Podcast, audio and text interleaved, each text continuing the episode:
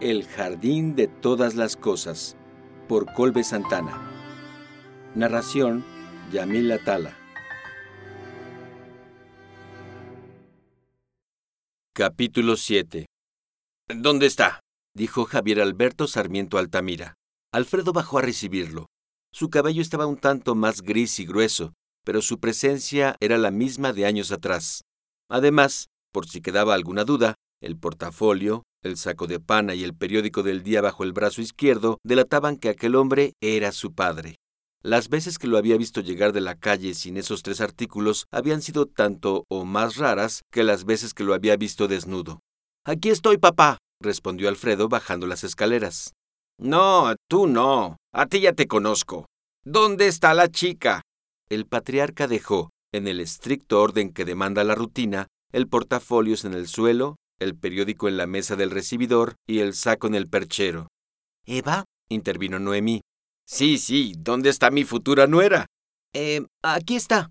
¡Ey! dijo Eva tímidamente al tiempo que se asomaba por el barandal en el segundo piso. Ven, ven, exclamó don Javier con suma alegría.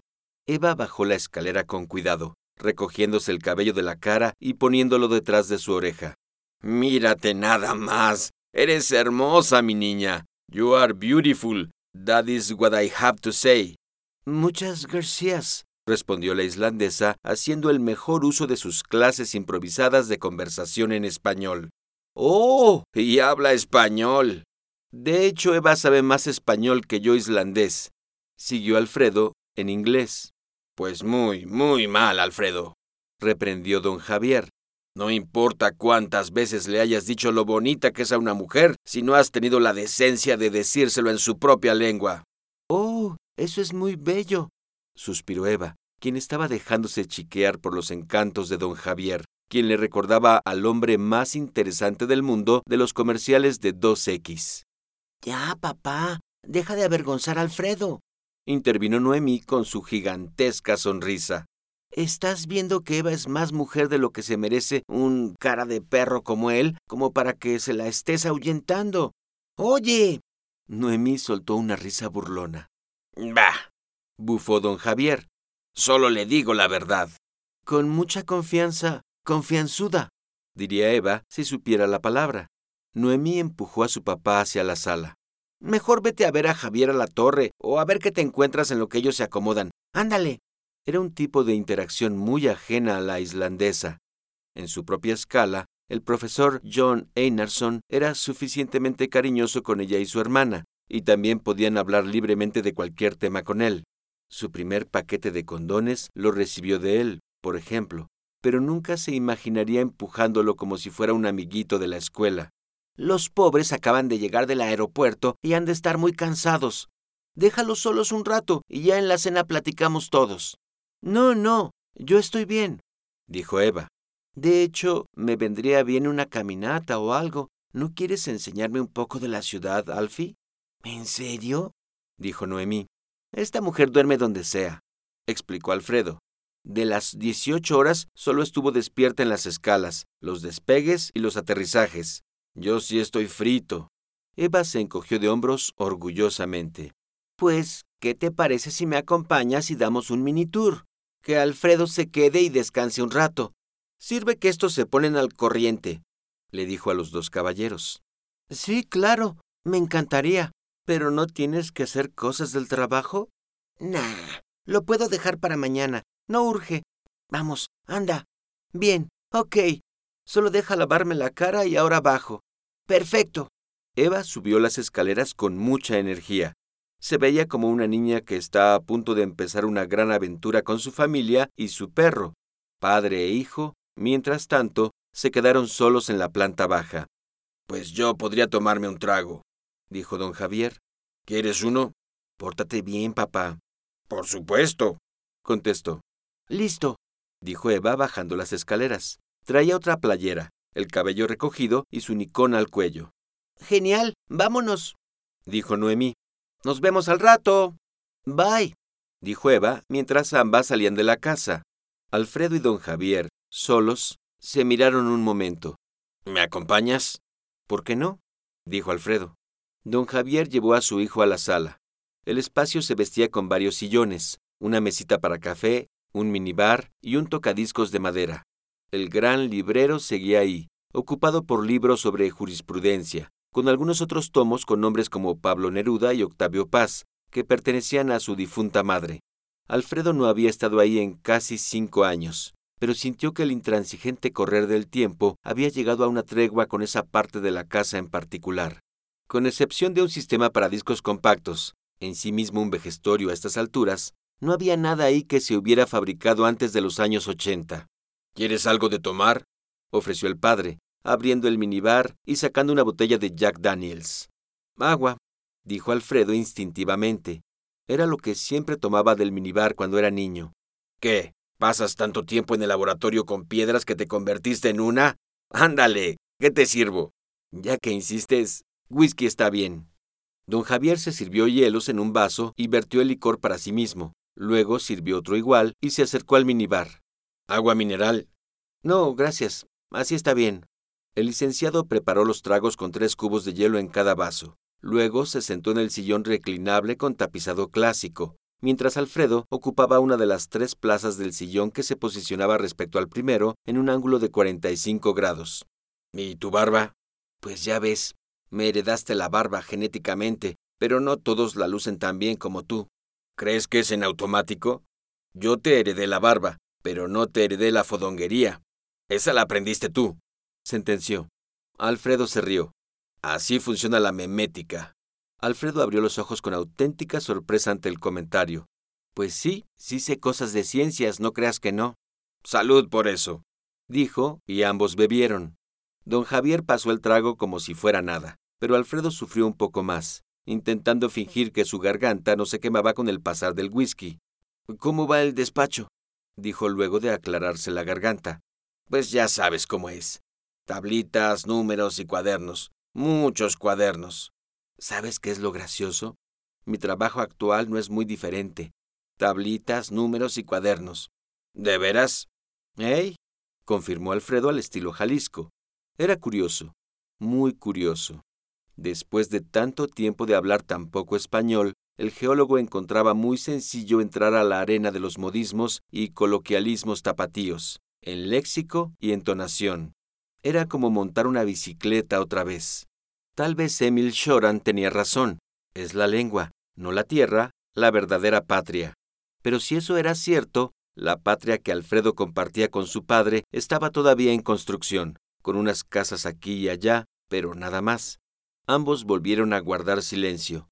¿Y cómo va lo del espacio? retomó don Javier. ¿Eso qué haces? ¿Cómo va? Bien, bien. Vamos a ir a Nuevo México en octubre. ¿Y eso? Vamos a estudiar 1500 exoplanetas para ver cuáles se asemejan más a la Tierra. Pero, ¿por qué Nuevo México?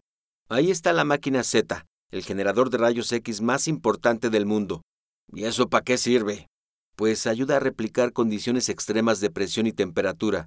Así podremos ver cómo reaccionan ciertos elementos en otros planetas. Ah, mira, no sabía. ¡Hey! ¿Y por qué se llama máquina Z y no máquina X? Si lanza rayos X, pues uno pensaría, ¿no? Beats me. Se le escapó Alfredo, ahora en inglés. Don Javier dio otro trago a su whisky. ¿Dice Noemí que van a quedarse dos semanas? Sí, una aquí y otra paseando. Estoy entre llevar a Eva a Teotihuacán o a Chichen Itza. Todavía no me decido. Creo que Yucatán le parecerá más extravagante, quizá. Don Javier miró con intención a su hijo por debajo de las cejas. Separó su espalda del respaldo y recargó sus codos sobre sus rodillas. ¿Y en tu itinerario estás planeando ir a verla? Alfredo se sorprendió con la pregunta, a pesar de que la estaba esperando. Era la misma pregunta que se había hecho él desde que había decidido regresar a México, allá en Copenhague, mientras él y Eva esperaban un taxi de regreso a casa tras dejar a su amiga borracha. No lo sé, dijo tras un gran suspiro. ¿Sabes dónde vive ahorita? Sí, bueno, sé dónde trabaja, masculló Alfredo. Pero no he hablado con ella desde... pues... desde aquella vez. El padre se empinó el resto de su trago. Tal vez deberías. Lo que pasó ya pasó, papá. Ya pasaron cinco años. Esas cosas nunca se van, no realmente. El hijo no dijo nada. Después de hablar con su padre, Alfredo subió a su habitación y se permitió una hora de sueño. Aunque quedaba suficiente tiempo para antes de la cena, consideró que lo más sensato era no excederse. A pesar de que constantemente viajaba dentro y fuera del meridiano y del paralelo de Dinamarca, no había logrado una metodología efectiva para combatir el jet lag. Despertó antes que su alarma sonara. Se sentía agotado, pero no tenía sueño. Se levantó y se estiró. Miró su habitación. El closet estaba cerrado, su escritorio ocupado por el desuso. Las maletas, dos grandes, dos pequeñas, estaban acostadas en el suelo. Alfredo decidió que era buen momento para desocupar algunas partes del closet y hacerle espacio a sus artículos y los de su pareja. Abrió el closet. Cinco puertas de madera que mostraban su edad y un poco de su historia. Aunque ahora lucían vacías, en un par de ellas todavía se veía impresa, como fósiles, la marca de los ocho cortes de cinta adhesiva con los que había pegado sus pósters de Super Mario RPG de Nintendo Power y Star Trek, The Motion Picture. Dentro encontró un montón de ropa vieja, no toda de él. Había sacos, suéteres, chamarras de su papá, playeras, pantalones y vestidos de su hermana y un montón de ganchos sin usar revueltos entre las prendas. También había cobijas y sábanas, y en el estante inferior, cajas, muchas cajas. Alfredo empezó por separar los ganchos sin usar y arrinconó la ropa ajena al extremo más inaccesible del armario acomodó las cobijas y sábanas para que permitieran un poco más de espacio para las maletas pequeñas y decidió que la parte más inferior estaría destinada para las maletas grandes. Para esto era necesario librarse de las cajas. Había tres grandes y dos de zapatos. Las grandes estaban abiertas, pero las de zapatos tenían cinta canela alrededor, al menos tres vueltas por cada una. Alfredo puso especial atención en las segundas. Vio los números marcados a los costados, encima de los logotipos de Nike y Reebok, 1 y 3.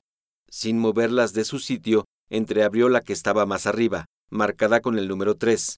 De reojo vio un montoncito de piezas de plástico y metal que brillaban como si fueran oro.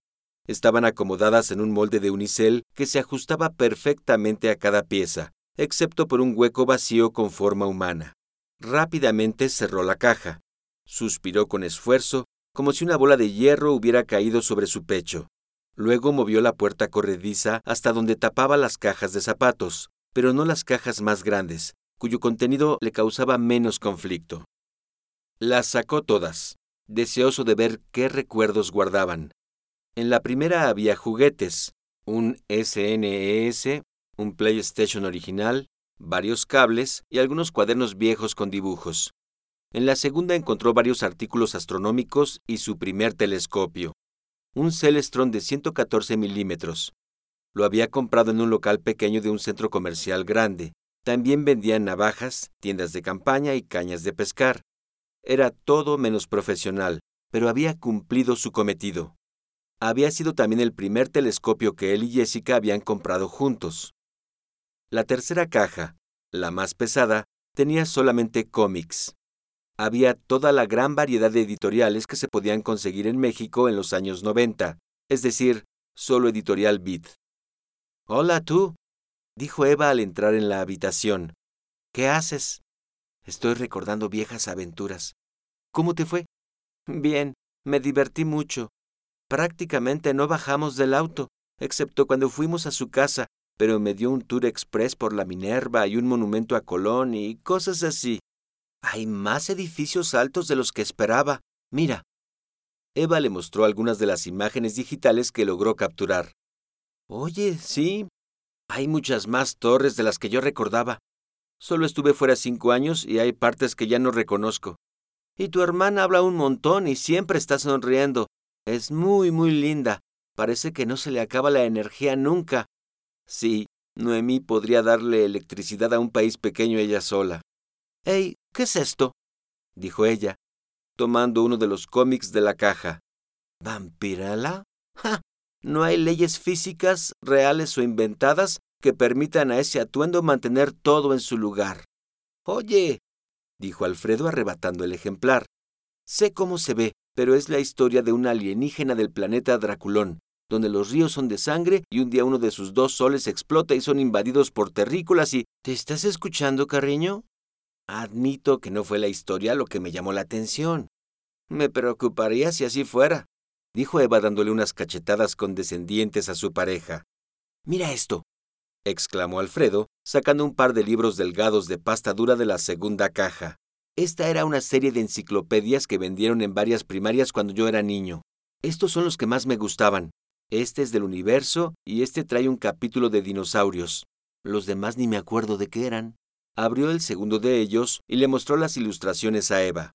La paleontóloga no entendía todas las palabras en español, pero reconocía el trabajo de Charles Knight, cuyo arte, a inicios del siglo XX, había sido una tremenda influencia en la percepción popular de la vida prehistórica.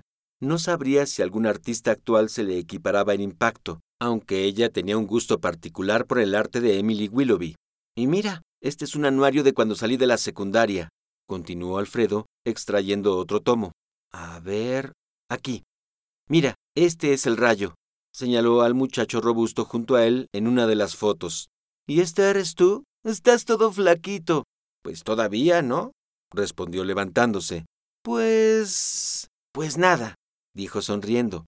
Se asomó por la ventana. Al oeste el cielo aún conservaba el tono rojizo de la luz más fría del sol, pero el resto del cielo ya se veía oscuro. ¿Quieres probar el telescopio? dijo. Vamos. Alfredo y Eva salieron al jardín trasero de la casa de don Javier. No era muy profundo, pero sí bastante ancho, y la galeana se extendía a una altura formidable, lo que limitaría el pedazo de cielo que podían explorar. El geólogo no se llevó solo el telescopio, sino toda la caja con todo el material astronómico de su juventud. Siguiendo las instrucciones, que incluían fotos, ambos instalaron el tripié, la montura, el contrapeso, el tubo, el ocular y el buscador. Era un proceso sencillo de no más de 10 minutos, y aunque ya era viejo y en su momento recibió uso constante, los tornillos aún apretaban bien, y la sincronización entre el tubo y el buscador no estaba irremediablemente desfasada. ¿Qué quieres ver? Dijo Alfredo. Eva miró su reloj. ¿Qué se ve a esta hora? ¿Casiopea? A ver. Alfredo escudriñó el cielo en busca de la gran M. La noche ya estaba sobre ellos, pero la luz artificial dificultaba una buena observación. Además, la casa misma tenía un par de faroles que evitaban que sus ojos pudieran acostumbrarse a cualquier oscuridad disponible. Tras un momento, Alfredo detectó Casiopea. Ahí está, apenas está apareciendo, señaló y luego acomodó el telescopio hacia el este. Después, el geólogo ajustó el lente y apuntó directamente a Caf, una de las estrellas extremas de la constelación. Mmm, casi no se ve, pero ahí está, dijo apretando los ojos contra el ocular. Mira. Eva miró. ¿Ves la estrella grande que se ve ahí? Ajá. Ese es Caf. Ahora, fíjate bien, un poco más abajo. Hay otra estrella. ¿La ves? Sí, más pequeña. ¿Qué tiene? Tú sigue mirando. La islandesa siguió viendo el cuerpo. Lucía blanco y amarillo, pero fuera de eso no ocurría nada. Por un momento, Eva creyó que su pareja estaría jugando con su cabecita, pero luego un destello, no blanco, sino rojo, pequeño, brevísimo, pero contundente. Imposible de encontrar si no lo estás buscando, pero imposible de ignorar una vez que lo has encontrado. ¡Guau! ¿Qué es eso? Es Ro, una hipergigante amarilla. Solo conocemos seis más como esa. ¿Hipergigante? Su diámetro es más grande que la órbita de Marte. Fuck. ¿Y todos esos destellos? No se sabe a ciencia cierta. Probablemente esté colapsando. Algunos piensan que no tarda en hacerse supernova. Es hermosa. Sí, pero así de lejecitos. Déjame mostrarte la otra que se ve ahí, dijo y ajustó de nueva cuenta el ojo artificial, ahora a la siguiente estrella, una de color más rojizo. Mientras eso pasaba, Eva regresaba a la caja de recuerdos y exploraba su contenido. Después del maletín del telescopio y el maletín de lentes, casi al fondo de la caja, la islandesa encontró un sobre amarillo con varias fotografías. En ellas se veían Alfredo, el Rayo y otros muchachos de 17 o 18 años jugando videojuegos en un restaurante o arcade. Había otra de Noemí y el Rayo en un zoológico, él abrazándola a ella y ella no sabiendo cómo reaccionar. Una más, más antigua, con una mujer en traje de baño con un niño y una bebita sentados en la playa. Listo, mira, indicó Alfredo. ¿Es tu mamá? preguntó Eva, mostrándole la imagen. Sí, Se la tomaron como un año antes de que muriera. Mira, esta estrella se llama Shedar.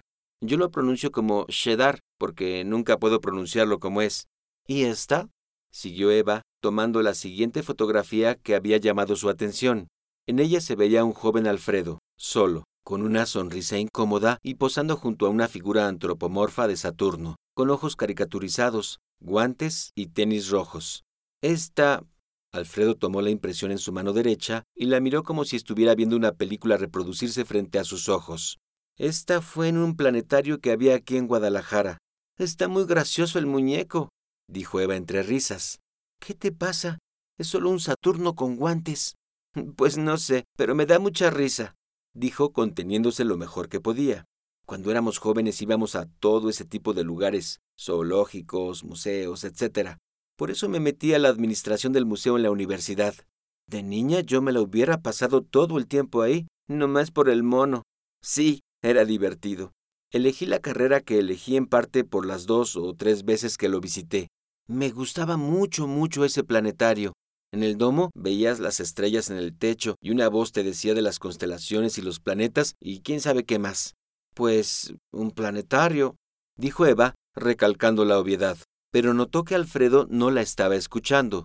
Sus ojos tenían un brillo especial que no había visto, y se preguntó si eran el resultado de recordar ese espacio. Estaba padre, dejó ir Alfredo en español. ¿Cómo dijiste? Eh, era algo especial. Siguió en inglés. Eso es lo que quise decir. Al menos así lo recuerdo. Ya no existe, dijo, poniendo la foto con las demás y guardándolas en el sobre. Ah, ¿en serio? ¿Qué le pasó? No sé. Alguien perdió interés. Quizás el público, quizás el gobierno, más probablemente ambos. ¿Cómo puede ser posible? Los planetarios son geniales siempre, sentenció Eva. No estoy en desacuerdo, pero así son las cosas aquí. Ese tipo de lugares tienen poca atracción. No se puede hacer nada. Eva notó melancolía en el rostro de su pareja cuando dijo esto y no estaba errada. Al ver las imágenes, Alfredo veía la ineludible y definitiva muerte de todo lo que pudo haber sido, todo lo que pudo haber compartido, como si lo encontrara frente a un espejo de 46 por 62 milímetros, donde se veía a sí mismo no en su reflejo exacto, sino en una realidad hermosa e inaccesible. Deberíamos hacer eso mañana, dijo Eva, tapando la caja y tomando el brazo de Alfredo. ¿Qué? Ir a los museos. Presúmamelos. Alfredo lo pensó. Anda, llévame. Así de fácil. Vio a la niña en su mente, pero si antes le había parecido imposible, ahora lo era mucho más. No hay planetario que visitar, pero hay otros lugares a los que podemos ir, dijo en un afán por desviar la atención de la islandesa. Ese será el plan de mañana. Un tour alfredino. Ah, como el EVA Island Tour 2016. ¿Me llevarás a los checkpoints de tu juventud? Obvio, dijo Alfredo luego de darle un beso. ¿Qué parece? Trato hecho, dijo Eva, quien aceptó la propuesta a sabiendas de que ella, de una u otra forma, siempre obtenía lo que quería.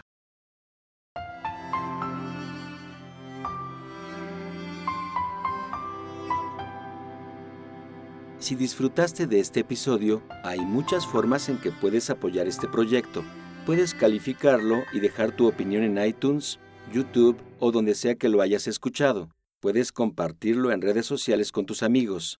Puedes discutirlo en tu blog o en tu propio podcast. Y por supuesto, puedes apoyarlo directamente comprando El Jardín de Todas las Cosas en formato digital o impreso a través de Amazon. Muchas gracias por escuchar. Este proyecto no podría existir sin gente como tú.